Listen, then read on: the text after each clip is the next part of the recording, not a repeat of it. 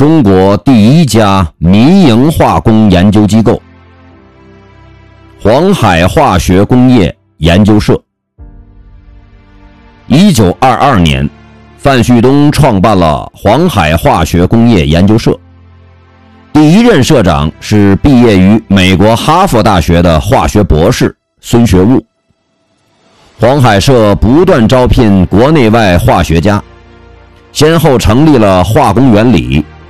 应用化学、发酵化学、海洋化学等研究室，研究成果丰硕，并培养出大批化工人才。